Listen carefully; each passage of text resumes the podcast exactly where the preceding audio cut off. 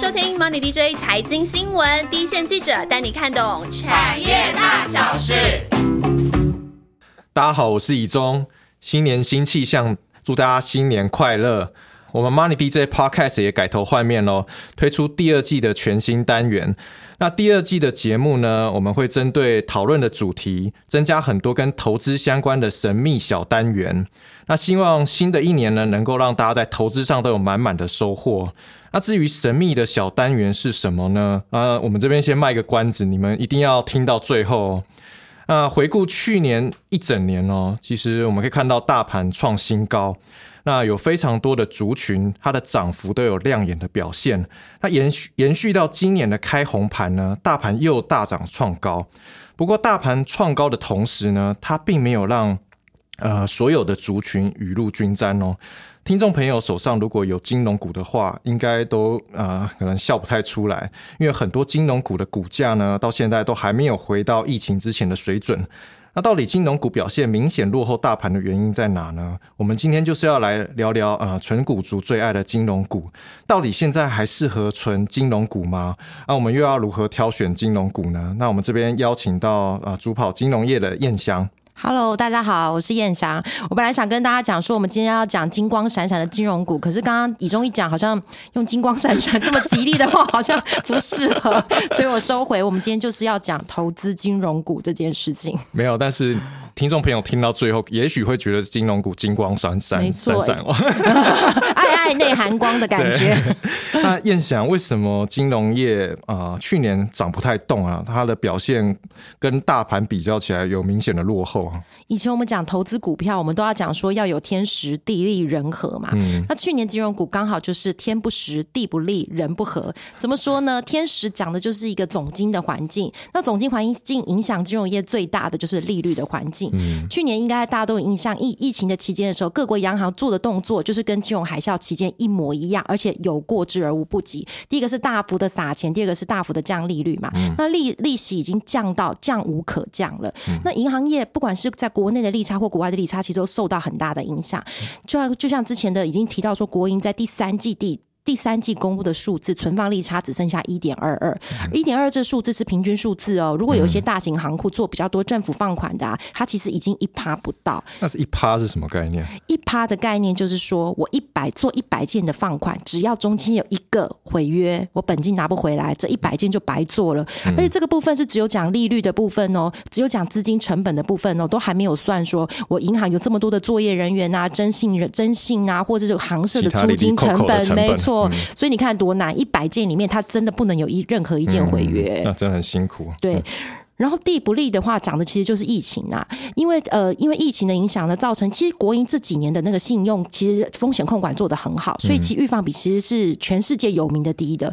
那可是去年因为疫情的影响呢，海外有很多意外的意外的那个违约事件，企业都经营的比较困难。没错，就是突然造成突然造成他们的那个毁约风暴影响比较大嘛，信用成本一下子飙高，所以到呃影响很多的海外布局比较深的银行的它的那个获利，海外的分行的获利就受到很。大的影响，那这个就让我想到，我刚跑金融业的时候啊，有一个大型的民营银行的主管就跟我们讲过一句话，他说：“台湾的银行业就是冒着卖白粉的风险赚卖赚卖面粉的钱。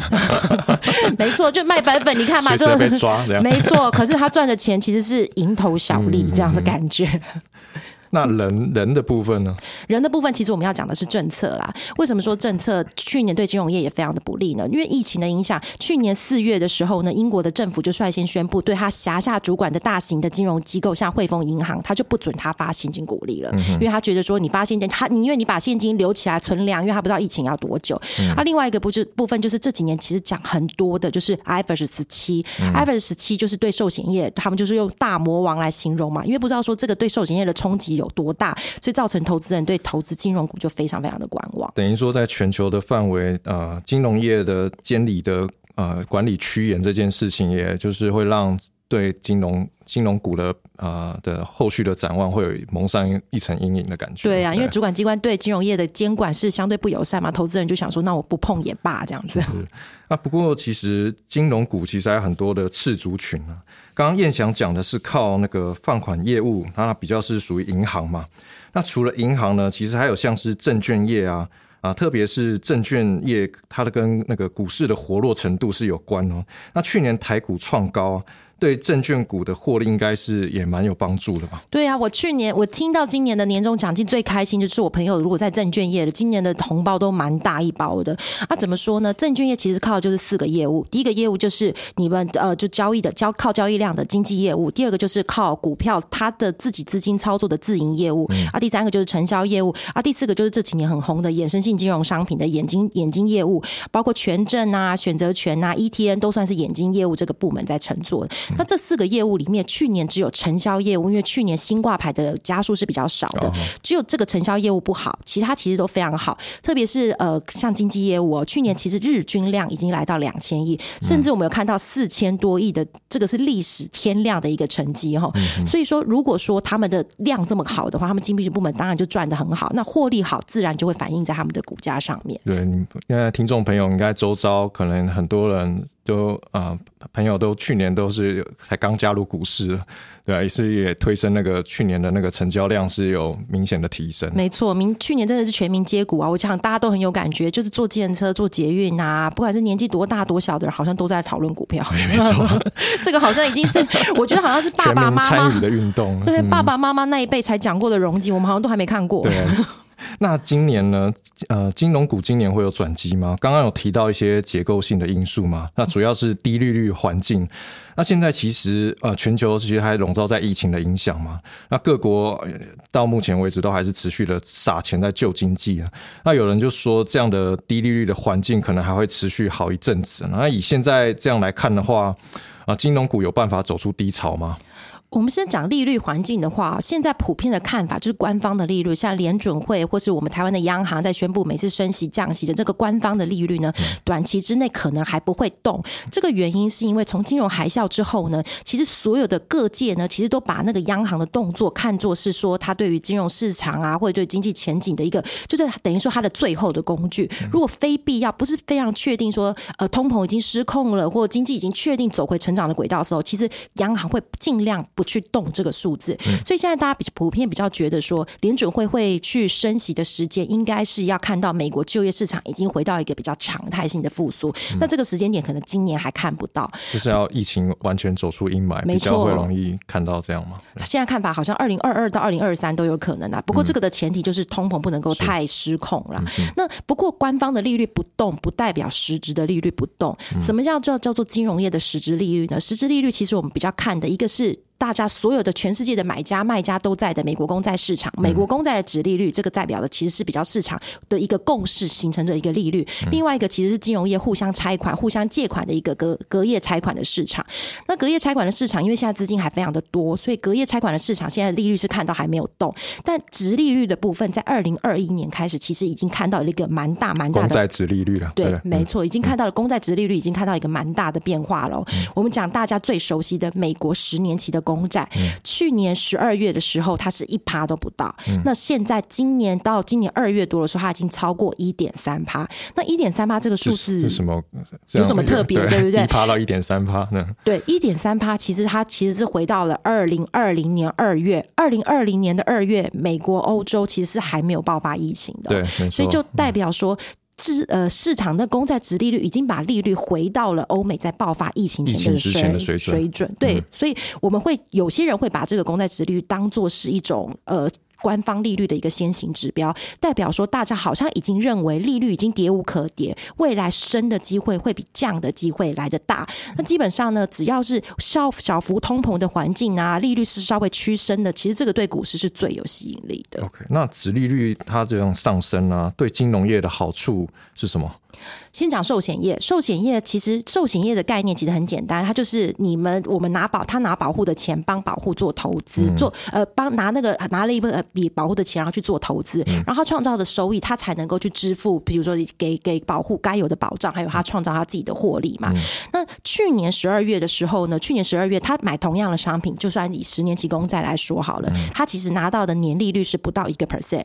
那现在这个时间点他再投入进去，他拿到的就是一点三。个 percent，所以也就是说呢，对于寿险业长期投呃利差损，或者是说它新资金投入是比较不容易赚到钱这个问题，因为整个利无风险的利率在改善的话，其实相对之下，寿险业的投资会比较多的弹性。啊。寿险业通常会有一有很大一块的资金的配置是在那个公债嘛，还有海外市场是他们现在都最主要的风险比较比较低嘛，是风险比较低，而且加上它的选择性也比较多嘛，所以公债跟企业债其实都是台湾寿险业这几年配置最重要的资产比值、资产比重啊。那银行业呢？银行业的话，就是刚刚提到的，就是说，呃，直利率反弹，我们会看作是一种官方利率的先行指标啦。所以也就是说。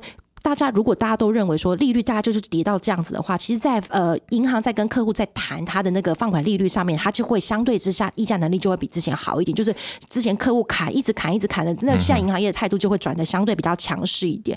所以现在国营业大概大概都是认为，去年第三季到第四季利差大概就是已经见到这一波的底部了啦。完了，地利这边呢？那地利其实就是看疫情能不能够能不能够舒缓嘛。那去年其实像像呃新加坡有个大型的油商兴隆嘛，那兴隆它一次的毁约，这这家油商因为它以前有很多的那个油轮，然后基本上它又是很大型亚洲很大型的油的贸易商，所以没有人想过它会它会一下就毁约。那最主要它会毁约，其实就是因为有一下子变成负油价，它下资金周转就出现困难了嘛。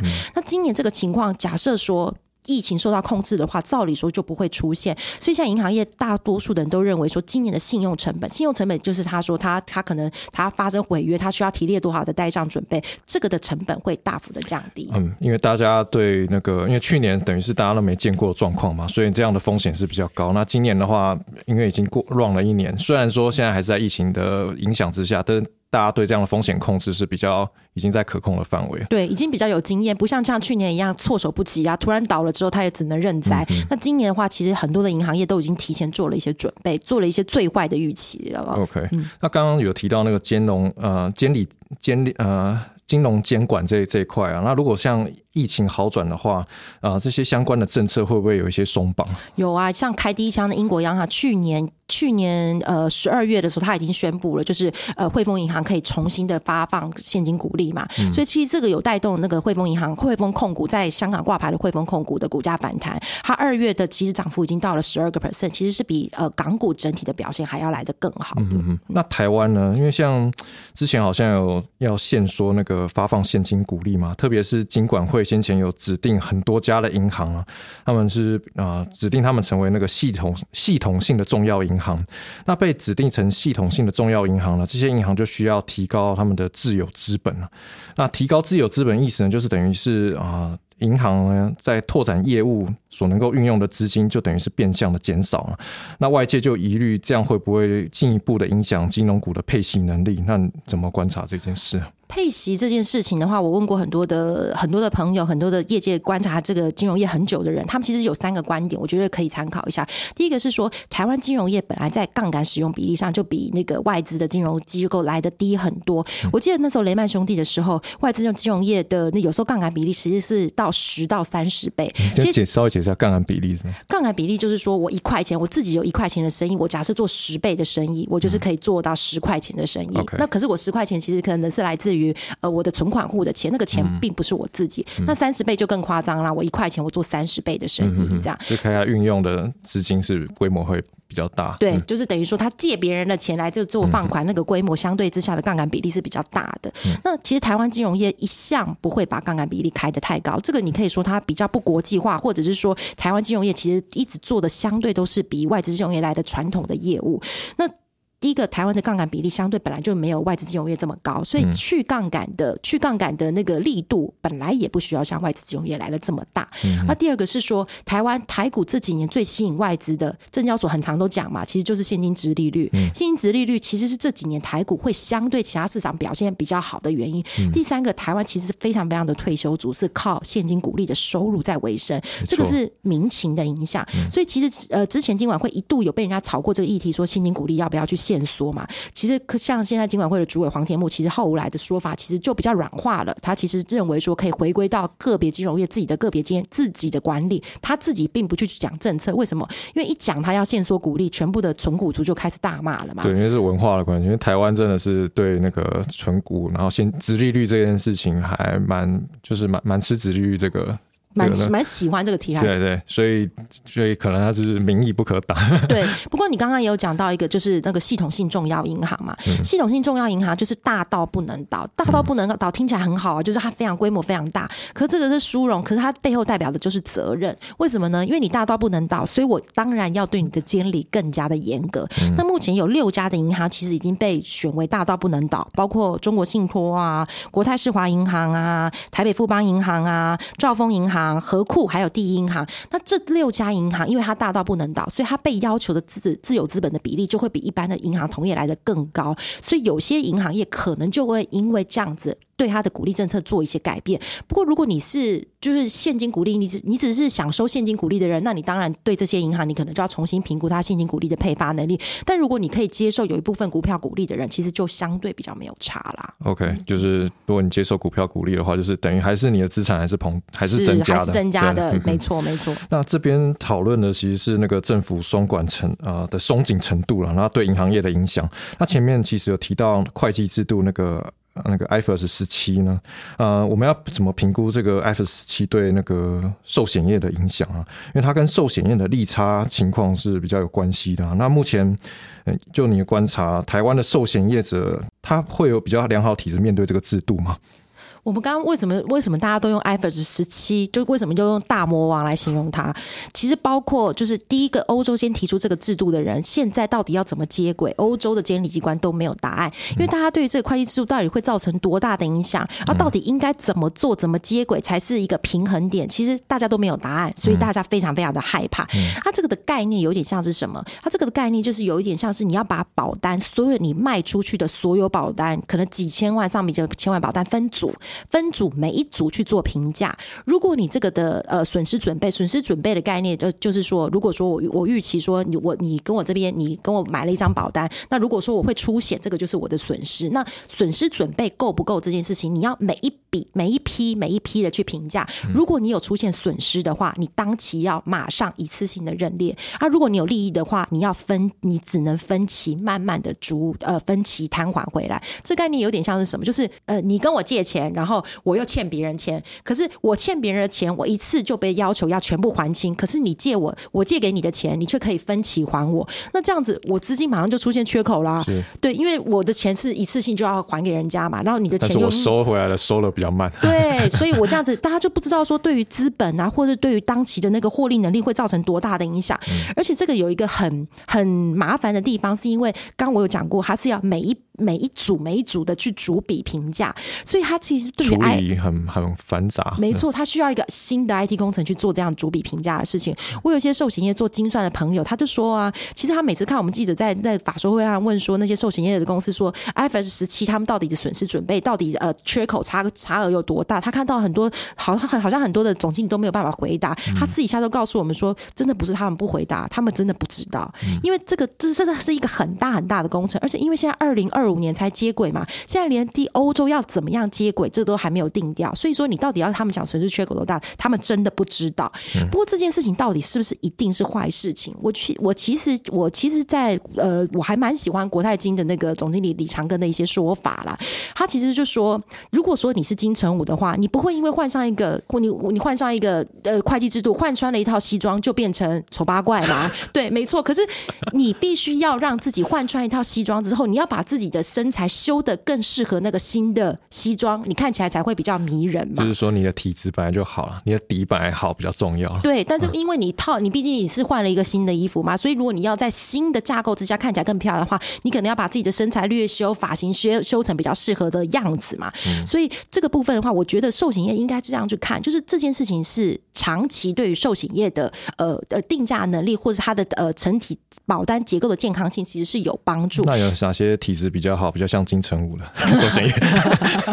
我觉得，因为这个是如果做 IVERS 时期，它最主要的概念就是看利差损，所以利差损越大的公司，对这件事情概念上它应该影响性是越大。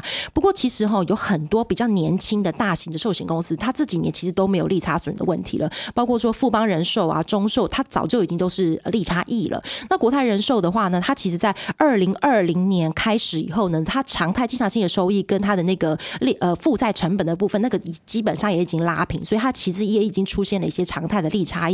所以如果我们在想到是二零二五年才接轨的话，搞不好影响没有大家想的大。OK，那刚刚燕翔呢，其实清楚的说明了现在大家对啊利率的后市的看法嘛。那其实已经开始有一些微妙的变化嘛。那这对寿险啊、银行业都不会再那么的负向。那不过我更加好奇了，那去年啊，社会股市活络有明显成长的，像证券股啊，那证券股今年还会更好吗？开红盘第一天好像量又创了一个大量嘛，对不对？所以看起来今年大家觉得日均量在两千亿以上往上垫，大概是不会回头啦。这个以后就是台股长期的对常态的量了，甚至到三千亿这个都有可能。像元大证券是经纪业务的龙头嘛，之前我私底下问过，他们说六百亿以上经纪业务是一定赚钱。如果那这样呃差很多，对。如果说基本上一千亿以上中型以上的券商都赚钱，如果两千亿的话，只要他是做经纪业务是有正常的经纪业务，没有特别。也就杀价竞争的经济业务的部门，大概多数的券商都已经是获利的了啦。那这样基本上，如果三千亿是常态，基本上大部分都都会获利了。对，就经纪业务的部分都可以获利了嘛。那过去很多的券商，其实在经纪业务如果有稳定获利，他有时候会败在自营业务。自营业务就是他自己要去赌方向，就是说他觉得这会涨还是会跌嘛。那其实元大证券有一个非常好的地方，就是这几年小资主也非常喜欢的零零五零、零零五六这个呃这个长商品呢，其实都是国民商品了。对。没错，它其实都是元大投信发的。那元大投信发同集团元大证券，它就有。必呃，就是有这个义务要去做流动性的，就是等于说造势的流动性的的提供的一些一一些，他他有这样子的义务啦。那可是他有这样的义务的好处，就是他自己在做 ETF 啊，或者是就零零五零的 ETF 跟股票之间的套利之下，只要他把这个部分精算的很准的话，套利基本上是不需要赌方向，稳赚不赔的业务。所以这个让元大证券过去很需要看天吃饭，或者说很需要看对看自营部的那个大主管有没有看对方向这件事情，变得没有那么。很难。等于它有一个比较稳定的经济模样，对，比较稳定的业务，它基本上那个套利业务可能就是贡献它比较常态的收入了。OK，那燕翔去帮我们清楚说明银行啊、寿险以及证券股各自所面临的问题与机会。那其实台湾的存股族群非常的多，因为周遭身旁的朋友应该很多都有在存股。那金融股呢，因为它稳定配息的特性嘛。所以也成为很多人存股的首选。那相信大家应该也对在产业打滚很久的记者啊，他们内心的真实想法非常的好奇。那现在就要进入我们新推出的呃 MJ 观察单元哦。那这个单元呢，就是要让记者讲出最真实的内心话。到底金融股适不适合存呢？印象有什么独到的观察呢？以下是就是 MJ 观察。这个进到这个时间的时候，我就不得不讲。但是我实在是很想告诉大家说，我其实是十二岁，我就是一个呃十二岁就出来跑新闻的一个人呐。因为我跑金融股已经超过十年了，但是我真的很不好意思，你问我有没有投资过金融股？我好像几乎没有哎，可是我自己有一个时间点，我真的很心动。就是我记得这两三年呢，就很流行一个，就是会说有一个人不到四十岁，他就拥有了几百张，就是有百张的兆丰金第一金，他每年靠现金股利的收入，他就自己提前退休了。哦，看到这个时候，我真的很心动。我想说，我们真的是假狼逃喽，真的每次没有被动收入的人就很想要这个，就要财务自由的。对，所以我就很想要，我就金融股、存股这两三年有一点点打动我，其实我已经跑这个跑这个产业跑那么久了。不过呢，我自己因为现在有很存股是一个主流，是小资族的主流，所以现在其实有很多的网站可以去算，说你存股的收入这个部分到底是不是你到底选股，你要选存股的标的要选什么？然后我自己就上了这个网站去去 key in 了一些数字哈。我就是我发现一个还蛮有趣的事情，我用的是二零一一年到二零二零年这十年的报酬率，我把股价潜在的资本利得跟股息的部分都算进去。然后我选的是三档标的，第一档就是呃现金值利率在金融业很具代表性的兆丰金，然后另外一个就是台湾五十，包括台湾五十最大全值最大的五十档成分股，然后另外一个是台积电。我算了这十年的用他们的那个年化报酬率来看，哈，兆丰金的平均的年化报酬率大概是在六点七个 percent，然后台湾五十是九点六，哎，然后台积电更夸张，台湾台积电是二十三点三，富国神山，没错，为什么会有这么大的差距？其实不是现金值利率耶，这三档里面的现金值利率最高的是兆丰金，台积电是最低的，所以它的差别其实是来自于它股价的表现，资本利得。对，所以我其实。我其实自己就想说，那那当然，你你你会想说，那是因为台积电过去十年涨啊，那它过去十年涨，是不是代表它过去？过去未来的十年也会涨，我觉得我们大家都没有办法讲这样的事情嘛。那所以我自己自己其实对存股族，我后来自己的一些小心得分享，我想要跟听众朋友分享的是说，其实，在存股这件事情上面，你必须要考虑的是你自己对于存股的。这一个这个资产配置，你自己的存股周期，还有你对这个资产对你创造的收益，还有你自己的投资习惯是怎么样？这个是你自己必须先思考过才去做这样子的行为。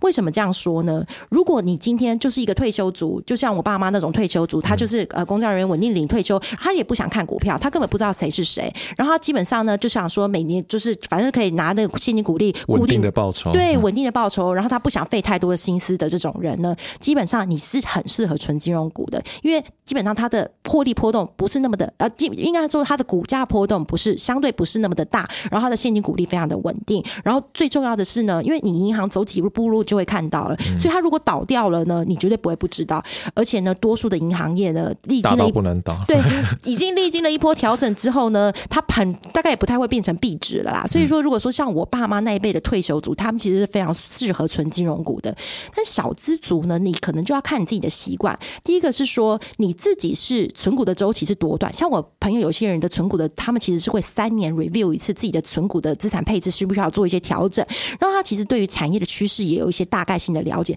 其实这种人呢，你可以去找成长型的股票，你可能直利率接受的的报酬率是相对比较低一点，可是呢，它基本在成长的趋势之下，它股票的资本利得跟股息扛败起来的这个年化报酬率，其实不会比现金直利率来的差。那这样子呢，因为台湾的金融业。已经是非常非常饱和，它其实是已经不容易出现很明显的获利成长的。那其实类似这种的的族群呢，它其实是金融股，它就相对比较不适合存金融股。我觉得这个是这几年我自己在思考金融股存股这件事情的一些小小的分享。当然不见得对啦，反正反正 MJ 观察就是我们自己的一些小观察嘛。听众朋友如果觉得不对的话，这这个批评也不要稍微也不要太用力，毕竟我们只跑十年是很年轻的，只跑十年十几年。那燕翔刚刚提到了一个重点哦，很可能很多人会把直利率啊直接等同于报酬。但殖利率其实只是报酬的一部分啊，因为报酬除除了殖利率之外呢，还有包括股价上涨所带来的所带来的资本利得。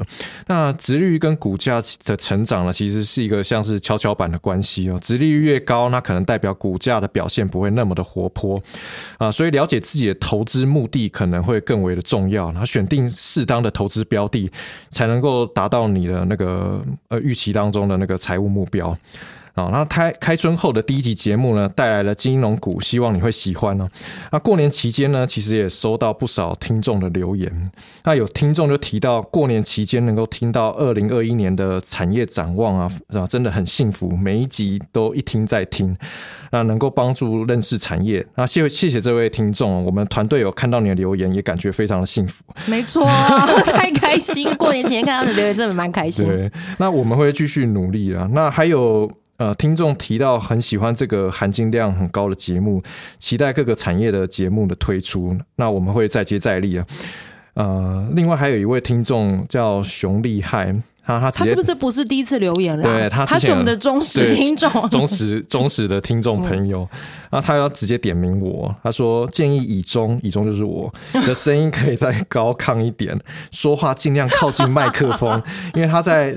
他可能是平常通勤的习惯，就是在捷运。我看到副控室有人在笑，是副控室的人留的吧？哦，应该是哦，应该是副控室哦。对，笑那么大声没有？在大众捷运，因为他平常都是坐捷运嘛，然后在捷运上听我们的节目。但是因为捷运就是比较吵嘛，所以他需要他在听我那一趴的时候啊，音量要需要调到最大声才能够听到我的说话内容。最大声，我怕他耳朵会可能会。会受受损，应该是说他的那个他的那个无线耳机可能换要很长频繁的更换。